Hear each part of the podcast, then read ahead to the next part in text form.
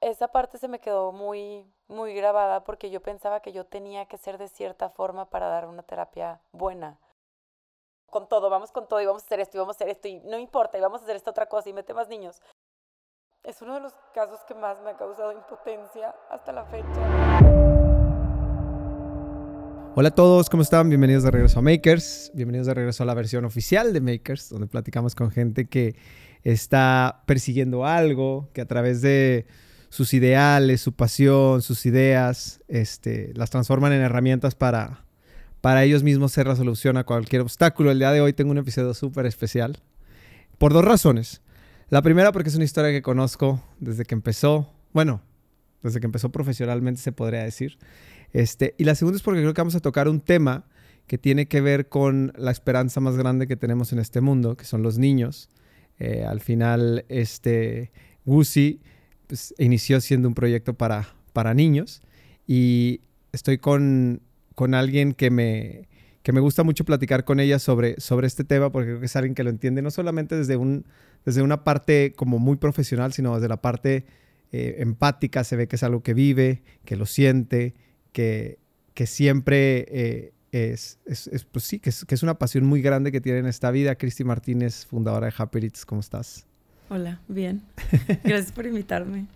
no, hombre, mira, la verdad es que nos has visto grabar un montón de podcasts, este, y una cosa muy importante para mí es que, sobre todo en estos últimos políticos que hemos platicado, hablamos de lo lastimado que está el mundo y hablamos muchas veces, como que este tipo de pláticas siempre eh, son de mucha esperanza, de mucha inspiración, de la gente que está persiguiendo algo. Y cuando vamos a la parte política, platicamos como de la parte lastimada del mundo. Pero yo soy una de las personas que muchas veces insiste que, el mundo está muy lastimado, que el mundo pareciera que no, no tiene por dónde. Y siempre te he escuchado decir algo a ti eh, súper importante que es que tú tienes mucha fe en los niños. ¿Por qué?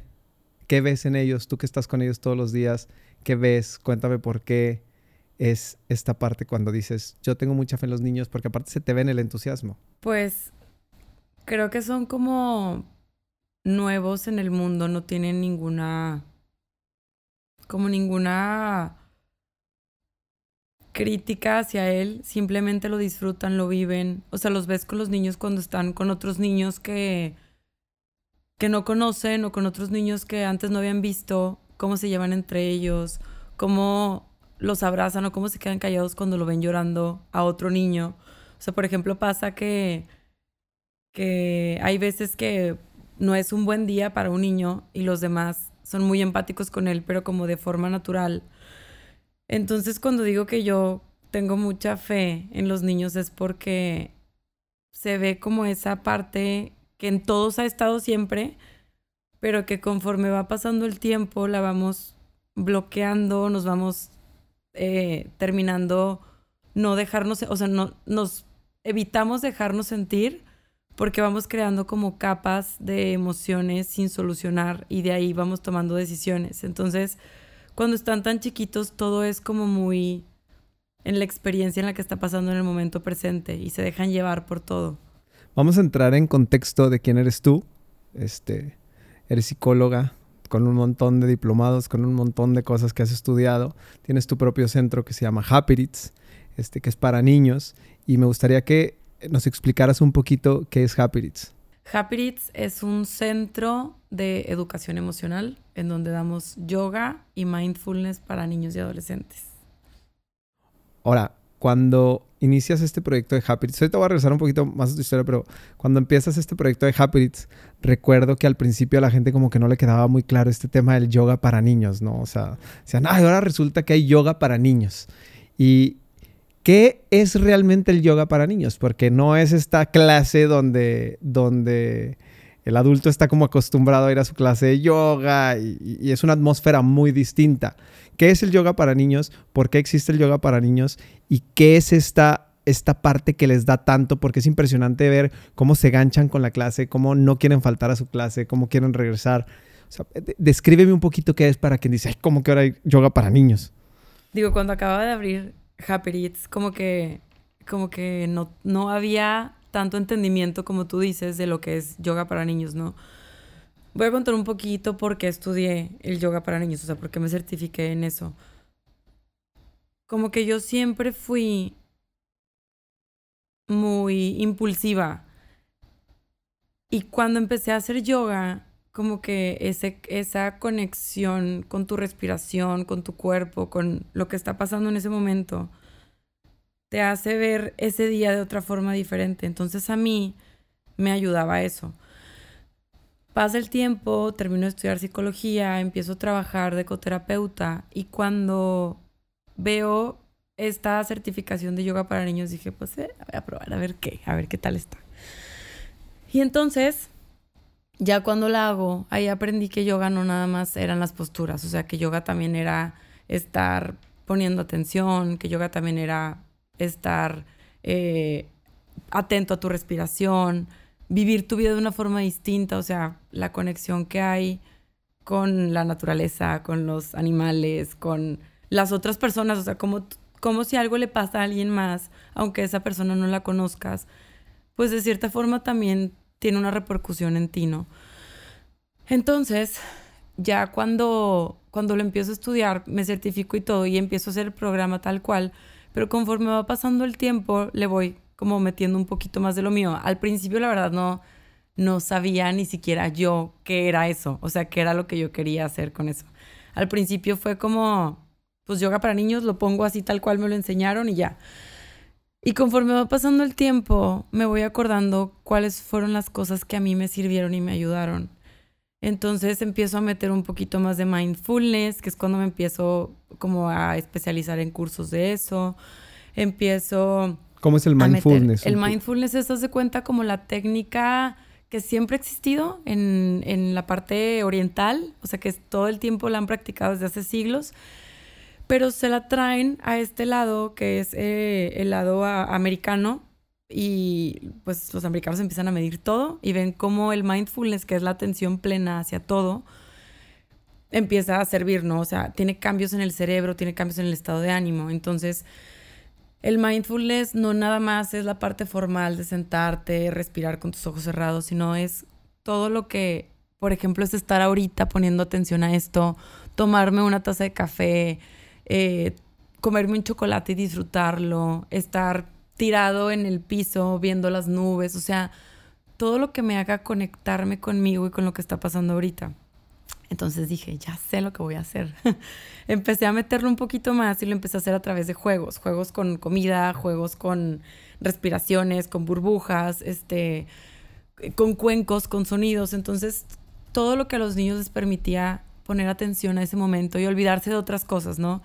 O, aprender a poner su mente y su cuerpo en un solo lugar durante determinado momento, que pues son 45 minutos activos. Entonces, empiezo a meter esto y a la par empiezo a estudiar todo lo que tiene que ver con inteligencia emocional. Son cosas que no te enseñan en la carrera, o sea, son cosas que en psicología a mí a mí no me tocó aprender. A mí me tocó aprender de otras cosas, de otras ramas que claro que me sirvieron en la me sirven hasta ahorita la actualidad, pero cuando empiezo a estudiar todo lo de inteligencia emocional y lo de educación emocional, digo, es que no puede ser esa clase que todos debimos de haber tenido desde que estábamos chiquitos, pues la voy a meter, o sea, la voy a meter porque es parte de lo que tú eres ahorita. O sea, el aprender a gestionar tus emociones, el aprender a ver cómo te sientes. Ahorita yo estoy nerviosísima. Siento así de que todos los nervios y mi voz tiembla. Pero bueno, es parte como de, de hacerte consciente de, de ti, o sea, y conocerte a ti. Y cuando esto va pasando, tienes más herramientas para cuando algo sucede en la vida, que puedas ver cómo tú le hiciste frente a eso, ¿no? Pero, pero como que cuando estás chiquito, este tipo de estrategias te sirven como para todo, para poder expresarte qué es lo que sientes, cómo lo sientes, en qué lugar de tu cuerpo lo sientes, en qué potencia está. Y pues yo creo que estas son de las, como que de las cosas que más me han ayudado a mí, por eso lo aplico yo en mi trabajo. Una, cosa que me gustaría que nos contaras para adentrarnos un poquito en la historia, porque además de que eres psicóloga este, y, eres una apasionada, eh, eterna estudiante de, de, este mundo de los niños, porque todos los días te estás capacitando más, todos los días estás estudiando cosas nuevas, brincas de un diplomado a otro, prácticamente no paras en todo el santo día de Dios. Eh, no se nos puede olvidar que también eres emprendedora y que tienes un proyecto que te ha costado lágrimas, que te ha costado mucho trabajo echar adelante. Y es importante tocar el tema porque eres de esas emprendedoras que ha logrado cruzar la barrera eh, de los que logran mantener su negocio. Si nosotros vamos a la estadística de lo que, del número de emprendedores que logran que su proyecto salga adelante, pues realmente es muy corto y te ha costado mucho trabajo. Al principio te costaba tener gente, que la gente entendiera qué era lo que estabas haciendo. Hoy tienes listas de espera, lo cual este, me parece maravilloso. Y hay una anécdota de las fundadoras de Soul Cycle, este estudio de bicis que prácticamente pues como que creó esta onda de, de, ir a hacer bici como si estuvieras en un antro. Y decían que cuando se aventaron, pues como cualquier emprendedor que se avienta de un precipicio y arma su avión en, el, en, en, la caída libre hacia, hacia, hacia abajo, este, decían que, bueno, no sabían en qué momento ellas iban a reconocer si, si las cosas estaban funcionando o no. Entonces, en su estudio tenían un, tenían un, lugar muy pequeño donde ni siquiera tenían baños, no tenían absolutamente nada. Y para ellas el aha moment donde dijeron, no manches, esto funciona, este, fue cuando veían a los, a la gente que llegaba al estudio y se cambiaba afuera en la banqueta. O sea, llegaban de traje en Nueva York. O sea, llegaban y se quitaban el traje ahí y ahí se ponían los leggings, los leggings o lo que fuera y no les importaba y se metían a servicio y decían, no manches, si la gente está dispuesta a hacer esto, es porque nuestro negocio está increíble. ¿Cuál es el momento que a ti te regala Happy ¿Sí?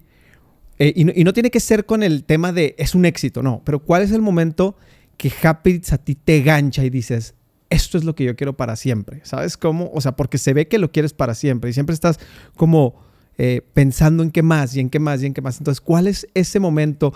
Algo que nos puedas platicar de algún niño que viste, que dijo, de algún niño, algo que nos puedas platicar para saber más o menos cómo, cómo fue. Cuando me escribían para darme las gracias o cuando, por ejemplo, los niños que iban creciendo iban pasando de, clase a clase. O sea, habían, no sé, niños que estaban de, de 3 a 6 años y luego de 7 a 9 y así, ¿no? Y cuando habían los que ya llegaban a la parte final, que pues es de 10 a 13 años, me daba mucha risa que ellos se angustiaban y decían, no, como cuántos, cuánto tiempo nos falta para seguir viniendo? Y yo, oigan, relájense, estoy segura que no van a querer seguir viniendo cuando vayan creciendo. Y yo sé que, no, no, no, pero después de ahí te podemos ayudar en los cursos de verano, podemos hacer algo. O sea, ellos querían seguir estando ahí y ahí fue cuando dije, se me hace que esto sí está funcionando. Fíjate, hay una, una parte interesante que cuando tú querías estudiar psicología, no sabes si estudiar psicología o leyes. Y es un tema súper contrastante porque en un lado te querías ir a dar de, de, golpes con la gente y en otro lado pues tienes esta parte donde hay que sembrar una semilla para tratar de que las discusiones más adelante sean un poquito más civilizadas. ¿Por qué quieres estudiar leyes? A mí me encanta pelearme. A mí me encanta defender como la justicia. Me da mucho coraje la injusticia. Entonces yo ya me veía peleándome con todo el mundo. O sea, me, me, me, veía así de que gritando y defendiendo. Obviamente siempre me veía del lado como defensor de las personas que no tenían en ese momento las estrategias. Digo, bueno, la, la eh, no sé, la virtud, los recursos, ajá, de poderse defender. Entonces yo me veía ya ahí defendiéndolos a todos, ¿no? Pero pues me fui por este lado un poquito diferente, un poquito. Llegó hay, un punto, corrígeme, a lo mejor aquí me perdí un poquito en la historia, pero empieza el yoga para niños, empieza todo este proyecto y de repente te topas con la disciplina positiva, con el mundo de la disciplina positiva y cómo es que llegue a tu vida, qué significa la disciplina positiva, por qué la haces como el estandarte de tu, de tu proyecto y, si me puedes desglosar un poquito eh, sobre este tema. Bueno, esta es como una este, forma de, de crianza, es una distinta estrategia de crianza. Ahorita hay ya muchas eh, de este tipo de, o sea, de esta como rama o corriente, que es como la crianza respetuosa en general. Pero te digo, este tipo de cosas no nos las enseñaron en carrera, a mí, o igual y yo me quedé dormida en esa clase, pero realmente no la, nunca la aprendí, ¿no? Yo tenía esta creencia de que los niños siempre tenían que hacer caso porque tú eras el que mandabas y, y, y tú eras el que dirigías todas las situaciones, ¿no? Pero estuvo bien chistoso porque cuando empiezo a estudiar lo de disciplina positiva, es cuando más empiezo a aprender de las creencias que yo tengo de mí misma. Porque al empezar a aplicar esta estrategia, me empiezo a dar cuenta de todo lo que yo me digo a mí cuando las cosas no me salen como yo quiero. Y esto incluye e involucra cuando los niños no te hacen caso. Pues porque los niños obviamente siempre quieren estar jugando, ¿verdad?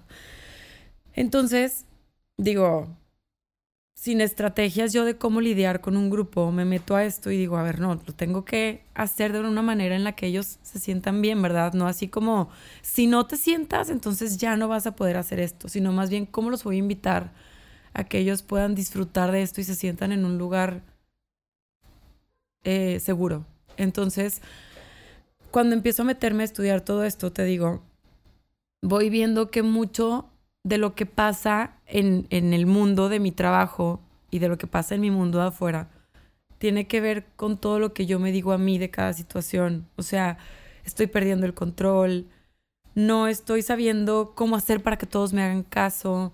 Igual y yo soy esto y esto y esto porque no me está saliendo como yo quiero. Igual esto tiene que ver conmigo. Igual y no soy lo suficientemente buena, que yo creo que son de las palabras que más en mi, en mi historia me han dado miedo, ¿no? Como no eres lo suficientemente buena para hacer esto. Y cuando me meto más y más y más y más, una parte mía se va, bueno, muchas partes mías más bien, se van trabajando y solucionando a la par en la que yo voy eh, introduciendo esto a mi yoga.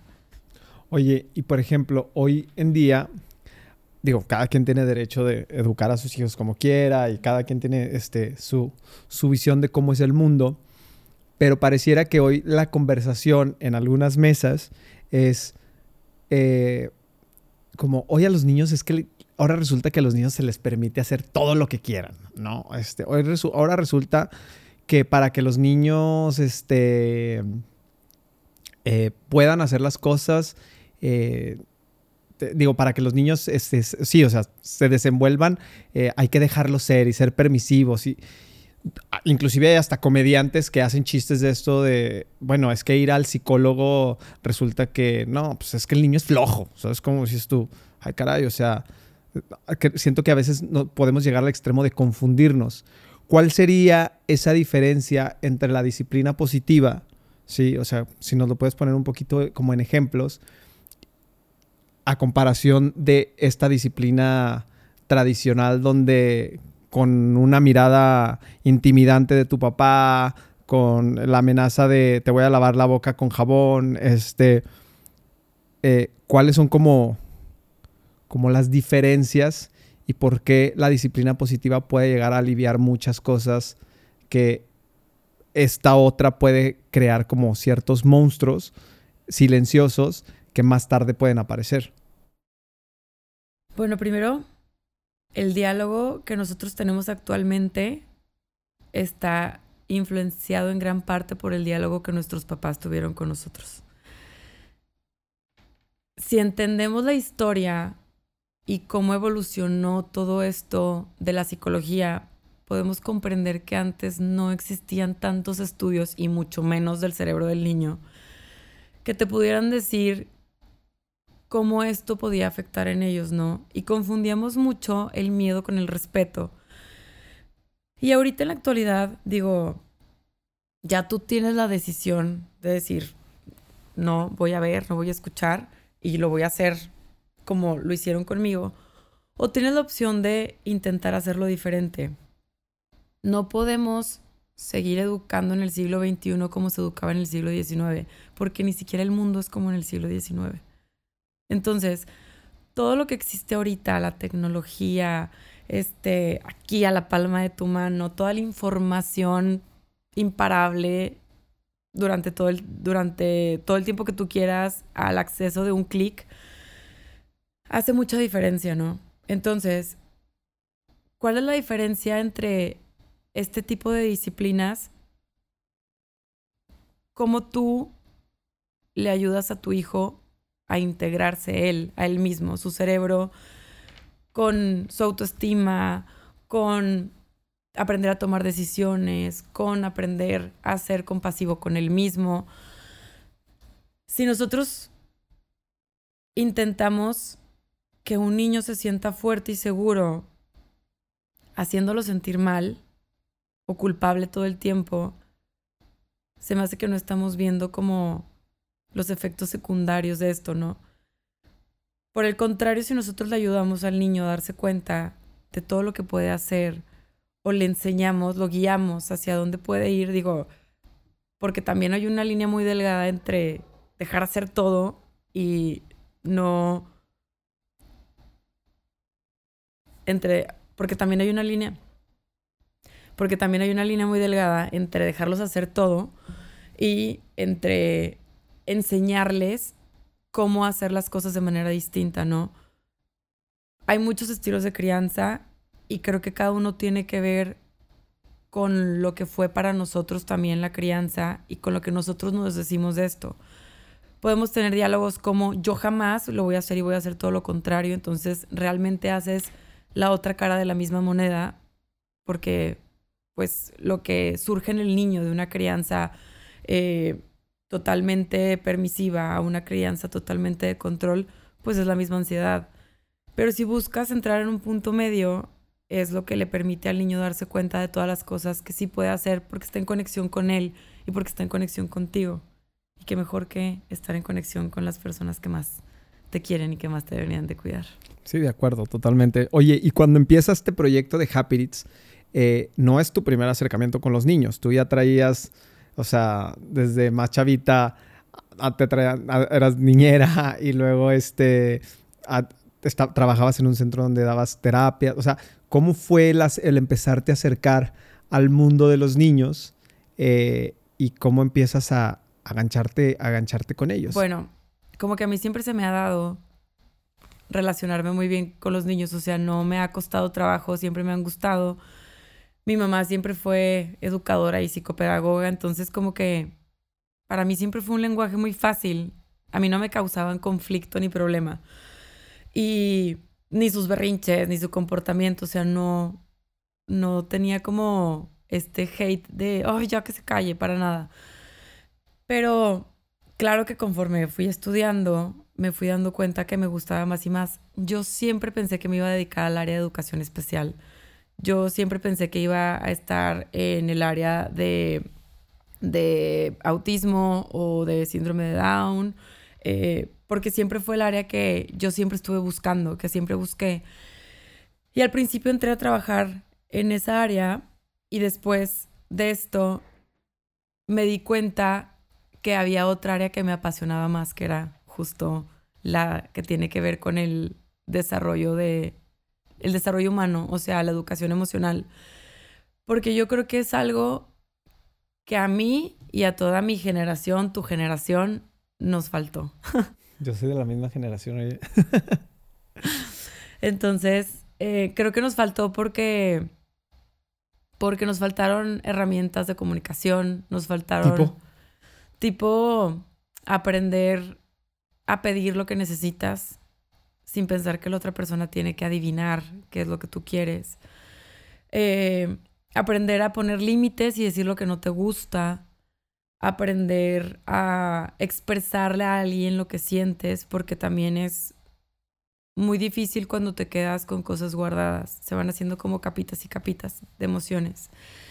Y también aprender a darte cuenta qué cosas son las que te hacen sentir mal y qué cosas son las que te hacen sentir bien, porque de eso también puedes tomar decisiones más sabias.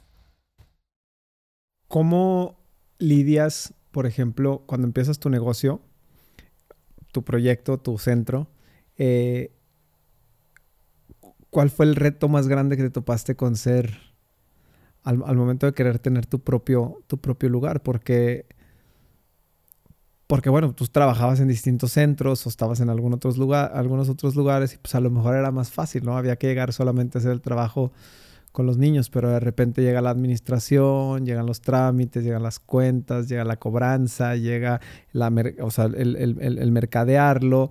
Este, ¿Cómo empiezas tú a lidiar con todo eso eh, y cómo, cómo, lo, cómo lo empiezas a sobrellevar y sobre todo en los momentos difíciles, ¿qué te dices? Y, y, esto, te lo digo porque debe de haber mucha gente allá afuera que a lo mejor puede estar pasando por lo mismo, por el camino del, arrancar y que puede estar en esa situación difícil y alguien que está cruzando la barrera, que ahí va poco a poco, este, te digo, insisto, a mí, me, a mí me, me, parece maravilloso que al principio que me decías, híjole, es que no tengo mucha gente y no sé qué, y hoy tengan listas de espera, se me hace, se me hace mágico, la verdad.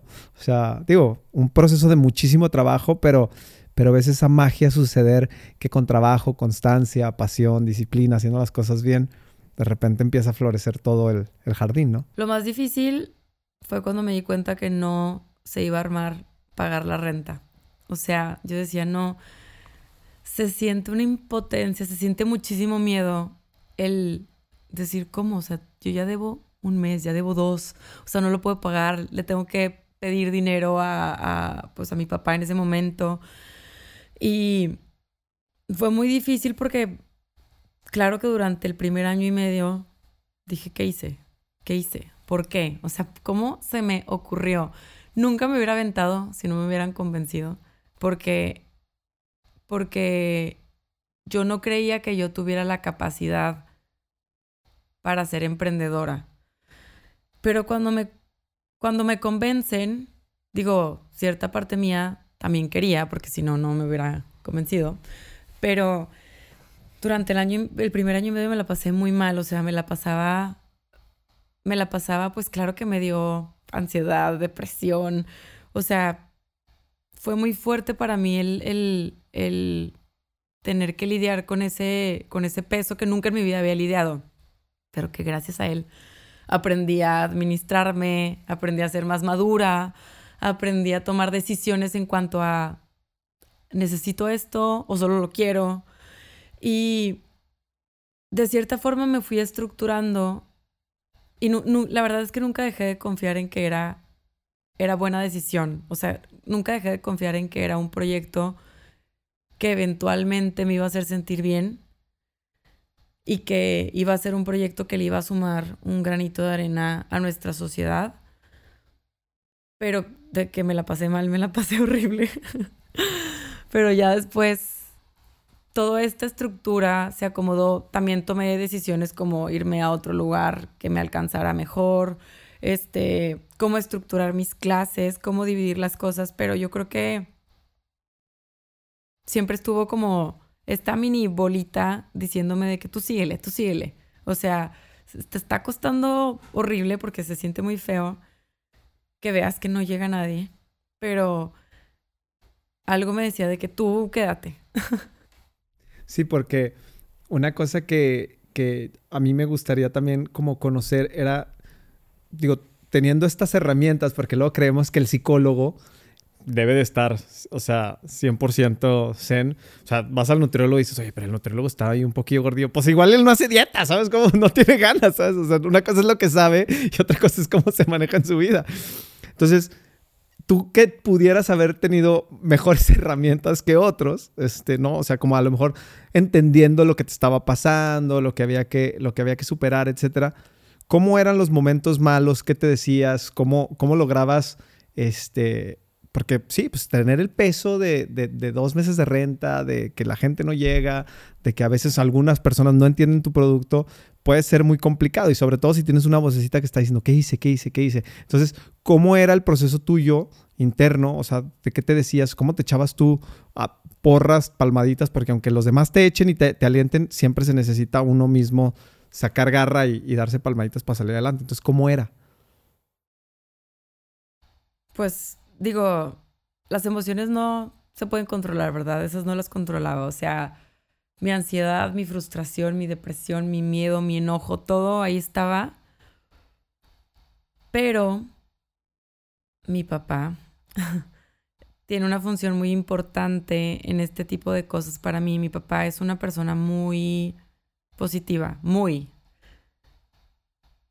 Entonces, cuando él me veía como agüitada, me decía, es que no hay de otra. O sea, ya, vete ahí, plántate desde las 9 de la mañana y a ver qué haces, algo se te va a ocurrir. Y yo, pues bueno, y ya, total, empecé como a platicar con él más de este tema. Y me decía, es que si fuera tan fácil, todo el mundo lo haría. O sea, tranquila. Y yo, bueno, está bien. Claro que pasó el tiempo y me di cuenta que tenía razón. Si fuera tan fácil, todo el mundo lo haría, pero pues no es. Entonces tienes que sacar esa, pues es que no hay de otra. O sea, si es lo que quieres, lo tienes que hacer y te vas a, te la vas a pasar muy mal, pero es que todas las cosas tienen un precio, todas las decisiones que tomas tienen un precio.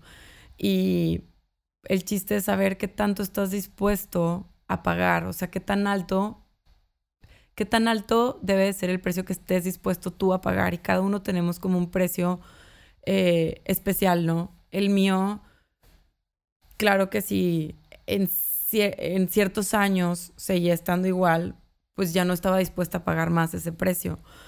Pero durante ese tiempo me sirvió, funcionó, me estructuré, intenté hacerlo cada vez mejor, intenté darlo todo, aunque fuera solamente un niño el que iba, no me importaba, o sea, yo me la pasaba bomba, me, la pasaba súper divertida con él, porque también ese era el chiste, o sea, el chiste era agradecer aunque fuera solamente uno.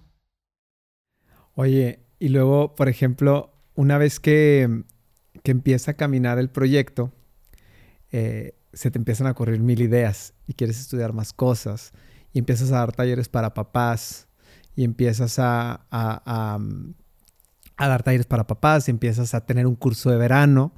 Platícame un poquito de qué tratan estos cursos para papás, cómo se dan y cómo empiezas a, a, a vivir otra vez el proceso, porque aunque los, con los niños ya funcionaba, pues con los papás había que volver a abrir el camino, había que volver a romper la barrera, muchas veces para la gente no es fácil ir a plantarse un taller donde te proponen solucionar algún problema que sucede dentro de tu casa y decir, híjole, pues si vengo al taller es porque pues, no lo estoy pasando tan bien, ¿no? Entonces, o sea, ¿cómo, cómo, cómo empiezas a hacer ese proceso de, eh, de acercarte a los papás y ya no solamente a los niños? Acercarte a los papás es lo más difícil porque siento que siento que tus hijos son intocables y como cualquier, todas las cosas que tú haces las haces por amor y las haces con todas las buenas intenciones.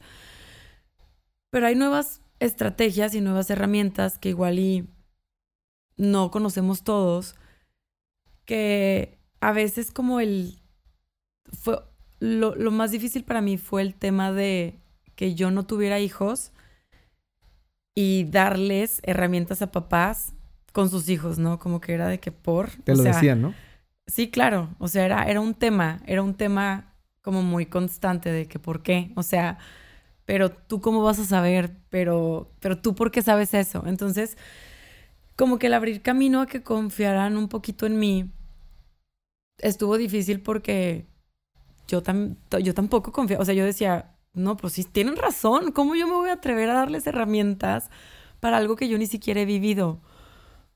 Pero cuando fue pasando el tiempo, digo, yo no lo he vivido como mamá, pero yo sí he vivido como hija cosas que, como todos, no sirvieron y no nos sirvieron. Entonces, dejé de tener este diálogo conmigo de es que, híjole, ¿quién va a querer entrar a mis talleres? Es que, ¿quién va a querer hacer esto conmigo? Es que, ¿quién esto? ¿Quién lo otro? Y empecé a decir, va a llegar el que tenga que llegar, no me importa. Entonces fue cuando se abrieron las puertas. como todo en la vida, cuando dices, ya me vale, o sea, va a pasar lo que tenga que pasar, fue como todo empezó a suceder. Entonces empecé a tener este primer taller que fue para niños chiquitos, en donde obviamente el primero, el segundo y el tercer taller, yo seguía igual de nerviosa, tenía que seguirlo como pensando, estudiando, eh, moviendo porque era algo que yo seguía practicando y era algo que yo tenía que seguir practicando para poderlo entender. Lo podía poner en práctica en un salón de clases con 10 niños, pero cuando lo tienes durante 24 horas, 7 días a la semana es muy distinto, ¿no? Entonces también como, como poder entender, platicar con amigas que tuvieran hijos, eh, guías de, de mamás que se empezaron a hacer como muy cercanas a mí, el preguntarles también a ellas qué era lo que más necesitaban fue lo que me ayudó a mí a hacer cada vez los talleres más, pues más completos, más padres. Digo, siempre pueden estar más padres, claro, pero pues hasta ahorita terminó siendo lo que me gustaba, ¿no? Y acabo de empezar uno, bueno, acabo de abrir uno que llevaba mucho tiempo intentando hacer, que empezó a hacer ahora de adolescentes. Y eso también fue como trabajar tu parte de la adolescencia, o sea, todo lo que tú viviste, lo que te gustó, lo que no te gustó, cómo fue para ti, como todas estas creencias que vas teniendo de cada etapa, ¿no? Para cuando tú vayas a exponerlo ante alguien, no metas tu filosofía de vida. Yo creo que es lo más difícil de ser un psicólogo. Cuando tú quieres ayudar a alguien, que tu filosofía de vida no sea la que interfiere en eso, sino que sea más bien como, pues está abierto a lo que cada quien piense y sienta Simplemente aquí hay herramientas, igual y te pueden gustar, no te pueden gustar, te pueden servir, no te pueden servir. Pero si yo intento a ti convencerte de algo, es cuando yo estoy errando en creer que lo que yo pienso es mejor a lo que tú piensas. Entonces, eso fue lo más difícil para mí, como darme cuenta que yo ahí no podía meter lo que yo pensaba, sino más bien solo lo que yo conocía. Sí. Y los cursos de verano, me habías preguntado, ¿verdad? Bueno, los cursos de verano, yo siempre he sido un poquito como cuadrada en mis cosas, en mis números. Y yo desde el principio pensé a meter cursos de verano, pues porque claro que en el verano también una necesita trabajar, ¿verdad? Entonces, este, empecé a hacer los cursos bien chiquitos y de repente me topó una amiga, Patty, que ella tiene toda una, que es mi socia en el curso de verano, tiene una revolución en la mente que, que, es así como con todo, vamos con todo y vamos a hacer esto y vamos a hacer esto y no importa y vamos a hacer esta otra cosa y mete más niños. Y yo, no, no, no, no, Pati, espérate, o sea, como que a mí me daba muchos nervios eso, el, el, el salirme de mi zona de confort. Pero está bien cañón porque siempre que, siempre que te atreves a salirte de algo que, que conoces a algo que no conoces, como que todas las puertas se abren y todo cambia. Entonces estos, o sea, estas, estos, estos cursos de verano se empezaron a hacer pues más grandes y más grandes y, y, claro que para nosotros es un éxito porque es muy difícil hacer un curso de verano, es muy difícil planear un taller, es muy difícil lidiar con 10 niños en un salón, o sea, es muy difícil tener niños que no son tuyos a tu cargo. Yo creo que el que tú sepas que los papás están confiándote a sus tesoros más grandes, es lo que más dices, híjole, no. O sea, aquí sí lo tengo que dar todo. Sí. Hay, hay, hay una, una parte bien, bien, bien especial de, de, su curso de verano que los niños se quedan encantados, ¿no? Y no se quieren ir y, este, y, sufren cuando ya se va a acabar. ¿Cuál crees tú que es el ingrediente que, que, que, que tiene este curso de verano para que los chavitos, o sea, quieran estar ahí, o sea, y digan, y el año que entra yo quiero venir aquí, o sea, ¿qué, has podido descubrir que, puede ser ese, esa chispa? Siento que cuando eres cálido, eres amable con los niños, eres, o, con las otras personas, como que cuando eres, no sé, cuando abres tu corazón a las otras personas, también haces que esas personas lo abran y se va creando como un ambiente muy muy padre, o sea, muy relajado, muy ameno, sin, sin nadie que moleste a nadie, sin nadie que ataque a nadie. O sea, todo es muy relajado y siento que cuando tú lo haces es como efecto dominó. Todo el mundo también lo va haciendo. Entonces, o sea, yo sé que esos vínculos que vas creando con las otras personas hacen que las otras personas también se sientan bien en donde están y esas pláticas que tienes y ese lugar en donde comes y todos platican juntos, donde todos nos reímos, donde disfrutamos, pues se van alimentando vínculos que te van marcando y se te van quedando y claro que siempre quieres estar en un lugar en donde te sientes bien. Fíjate, hay una anécdota bien padre eh, que a mí me gusta mucho porque normalmente los jóvenes y sobre todo en este mundo de la, del emprendedurismo y de, y de las herramientas que tenemos a nuestro alcance, este, como la tecnología, como distintas cosas, em, tendemos, tendemos a olvidarnos de, de, la gente más grande. ¿sí? Este, no, es que sabes que ellos ya no entienden el mundo de hoy y esto y lo otro. Y hay una anécdota contigo. Eh, tú tenías un entusiasmo muy grande por acercarte a una persona que sé que es especial para ti, que se llama Lucy, y que hiciste como todo lo posible, no la conocías hasta donde entiendo, hiciste todo lo posible para, para hablar con ella y, que te diera un ratito. Platícame cómo fue, cómo fue esa llamada, quién es Lucy, por qué la buscaste, cómo fue esa llamada, a qué estabas dispuesta y por qué estabas dispuesta a eso. Bueno, Lucy es una, una psicóloga infantil que, lleva muchísimos años eh, ejerciendo y que lleva muchísimos años pues en este campo de la psicoterapia. Y cuando yo empecé a tener mis pacientes, bueno, más bien cuando empecé a estudiar para poder tener pacientes, yo más que las cosas nuevas quería saber cómo ha sido siempre, o sea, cómo ha funcionado cómo han ido cambiando las cosas. Pues creo que la experiencia siempre te enseña más que cualquier otra cosa, ¿no? O sea, yo creo que pues puedes tener, híjole, 100 títulos de lo que tú quieras y puedes estudiar lo que tú quieras, pero en el momento de ponerte frente frente a alguien que, que está vulnerable enfrente de ti, pues hay algo que, que no te lo enseña ninguna maestría, ningún doctorado, ningún diplomado, ¿verdad? Que es como el conectarte desde tu corazón con el otro corazón, igual, sin poner tu filosofía de vida en la mesa, sino más bien en ayudarle a esa persona a sentirse mejor. Y cuando busco a Lucy, digo, Lucy no me conocía, pero mi intensidad lo cual mucho tiempo me dio vergüenza ser tan intensa, pero ahorita es algo que, sé que, es bueno cuando sabes cómo aprovecharlo. Pues le hablé un día y le dije que quería ser su, como su aprendiz, ¿no? Y ella como, pues sí, o sea, pues si quieres, sí, está bien. Entonces ya yo iba con ella y le decía de que pues tú cóbrame como una cita tuya, o sea, yo quiero aprender de ti.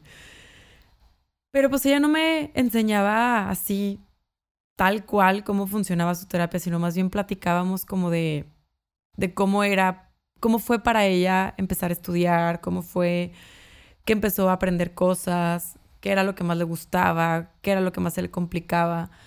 Y igual, y no sé, alguien podrá decir de que, pues, ¿eso qué? Pero, pero para mí, que soy tan metiche, me encantaba como saber cómo van o sea, cómo todo esto te puede ir funcionando para tú hacer tu propia terapia. Algo que ella me, me enseñó y me dejó muy marcado, bueno, me ha enseñado, es que, o sea, mis momentos de, crisis como de que es que, ¿qué hago con esto? O sea, ¿qué hago con, esta, con este caso? ¿Qué hago este día? ¿Qué hago con este momento? ¿Qué hago con este niño? ¿Qué hago con este adolescente? Como ya he estudiado tantas cosas y lleva tanto tiempo haciendo lo que hace, yo sentía que ella me iba a decir, haz esto. Pero pues al final su enseñanza más grande no fue decirme qué era lo que tenía que hacer, sino más bien enseñarme como a confiar en lo que yo ya conocía y diseñarlo en base a como yo era. Porque me decía, yo como soy, yo hago mi terapia en base a como yo soy.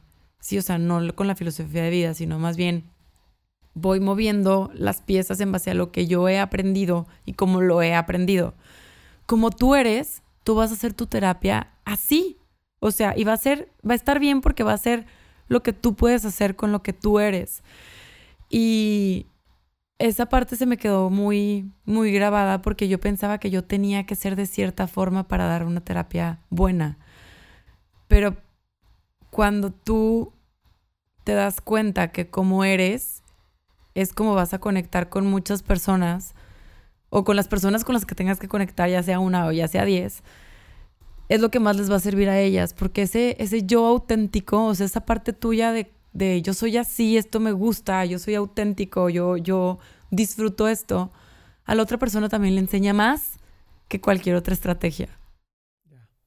Oye, en este, en este programa tenemos un episodio eh, que tuvo un montón de impacto, ¿no? Este, en Spotify lo escuchó muchísima gente, en TikTok pues literal fueron millones de personas los que lo vieron, en YouTube lo subimos muy tarde y con todo y eso la verdad es que ha tenido un impacto muy interesante.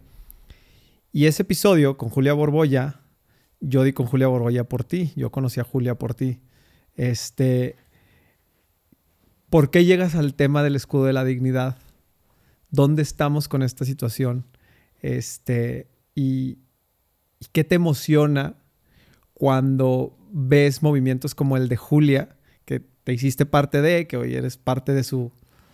Pues sí, tú eres, o sea, no sé cómo, no sé, no sé cuál sea la palabra, pero pues sí, tú eres la que lo da acá en, en, este, en este lado. Este, platícame un poquito de tu experiencia con el Escudo de la Dignidad, con, este, con, todo este movimiento que te topas y, qué te emociona de, este proyecto. Bueno, me metí aquí porque me metí al Escudo de la Dignidad porque un día en la vida me empezaron a llegar casos que, que yo no había pedido, ni siquiera estaba lista para tener esos casos, ni siquiera estoy lista para esos casos en la actualidad, porque es algo que no he estudiado para dedicarme a eso plenamente. Pero me llegó un caso de una niña que no tenía los recursos para, pues, para poder pagar un psicólogo, ¿no? Y le abrí espacio conmigo. No sabían qué era lo que pasaba con ella, no sabían qué tenía. Y cuando me empiezo a dar cuenta que ella había sufrido abuso sexual, por, por su padrastro, empiezo como a meterme un poquito más en este tema. A mí siempre me ha llamado la atención todo lo que tiene que ver con trauma. Y es algo que, que, me, que me llama mucho la atención primero porque el trauma puede surgir por cualquier evento, no tiene que ser un evento catastrófico, sino que puede ser por, por cualquier cosa. Pero yo previo a esto ya había tenido ciertas, ciertos cursos, ciertas clases eh, respecto al trauma y empecé a trabajar con esta niña, ¿no? Y X al final eh, su mamá regresó con esta persona, yo ya no pude hacer nada, me, me dio... Fue, es uno de los casos que más me ha causado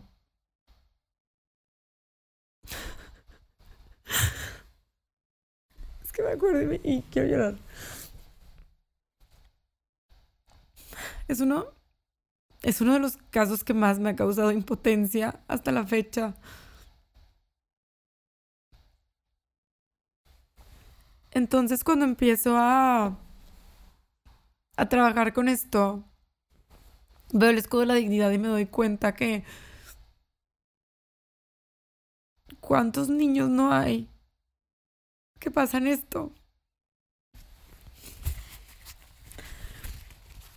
Porque no fue nada más ella, o sea, muchos más casos, ¿no?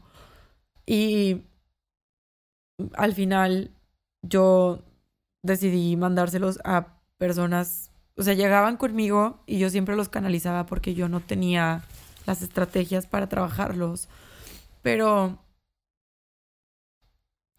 cuando me meto al escudo de la dignidad es con, como con este coraje, coraje como, no coraje de, no, o sea, sí, pero de, o sea, este coraje como de decir, tienen que haber más cosas para que un niño sepa que eso es algo que se puede identificar y para que los papás tengan conciencia que pasa más de lo que todos quisiéramos que pasara.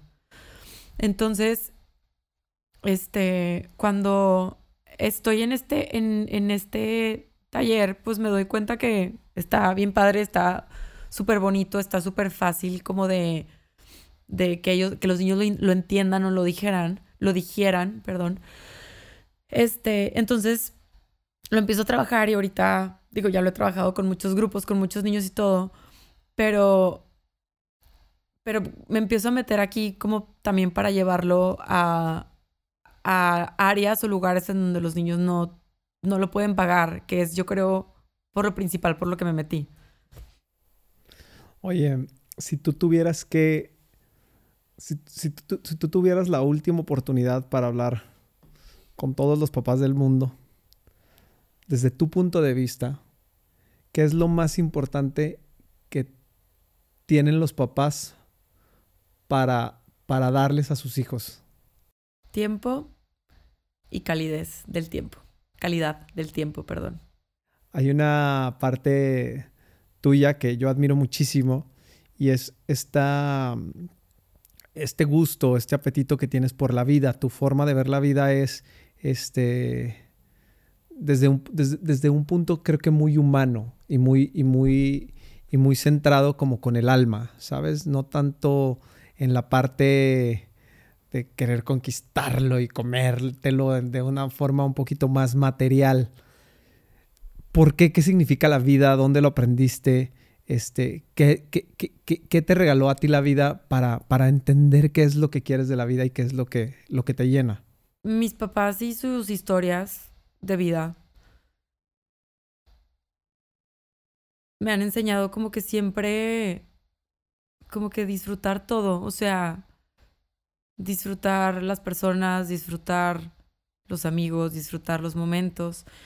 Y mm, mi abuela, la mamá de mi papá, siempre fue muy cercana a mí, yo siempre, siempre fuimos muy cercanas.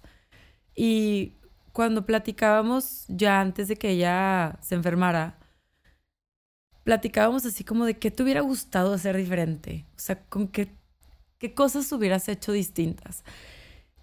Y como que su forma de ver la vida, ella perdió un hijo a los 17 años y yo creo que de ahí como que toda su perspectiva de la vida cambió, ¿no? Yo creo que para ella, tanto como para mi papá y, y toda su familia, pero con mi papá no platico tanto de esto, pero con ella sí platicaba mucho de esto. Y como el disfrutar, literal, disfrutar a las personas, sea donde sea, ya sea en tu casa, ya sea en un viaje, donde sea, o sea, como gozarlo es algo que no se puede comprar. Estoy totalmente de acuerdo. La verdad es que me encantó tenerte aquí en este programa. Este, digo, hemos platicado mucho nosotros fuera de, micrófonos y hay muchas cosas con las que con las que yo me quedo siempre y por eso quería que estuvieras aquí, porque toda esta pasión que tienes por el desarrollo humano, porque los niños estén bien, porque a pesar de que es un negocio, y lo entiendo, sé que es un centro, sé que también haces mucho trabajo este, eh, por la gente, sin importar lo que, lo que vayan a pagar o lo que no vayan a pagar. Creo que este, hay un compromiso que a ti se te nota muy cañón y es esta parte de querer que la gente esté bien. Ahorita que me decías el tema de es que la injusticia, ah, yo no puedo con ella, creo que es muy cierto, no puedes con ella, te cuesta mucho trabajo también quedarte fuera de ella y eso es bien valioso y ojalá que en este mundo haya mucha más gente como tú porque porque creo que almas buenas como la tuya es lo que necesitamos para, para poder recuperar esta parte donde nos tengamos los unos a los otros y podamos cada vez caminar más de la mano, más hacia, hacia una dirección donde nos convenga a todos y donde todos podamos cada vez aspirar a eso que creo que es lo más importante en la vida, que es estar en paz y, y sentirnos bien. Así que de verdad, te felicito por todo lo que has hecho, te admiro muchísimo y creo que tu trabajo y tu pasión tienen un impacto en mucha gente y ojalá que cada vez tengan más impacto en, en cada vez más, más, más y más gente. Gracias. Muchas gracias a todos los que estuvieron con nosotros. Gracias a Arthur acá atrás, que nunca lo... Siempre lo mencionamos, siempre decimos, siempre le damos las gracias. Este, eh, y a todos los que nos escucharon, de verdad, muchísimas gracias por, por estar aquí con nosotros, por apoyar el podcast, por los comentarios que nos dejan en cualquier red. Ojalá que les siga gustando lo que estamos haciendo. Chequen todo lo que, lo que estamos haciendo en el canal de YouTube, que ahora ya nos encuentran como Wusi, ya no nos encuentran como Wusi Makers, pues vamos a empezar a meter más contenido de distintos programas que estamos haciendo. Nos vemos la próxima. Muchas gracias a todos. Abrazo, bye bye.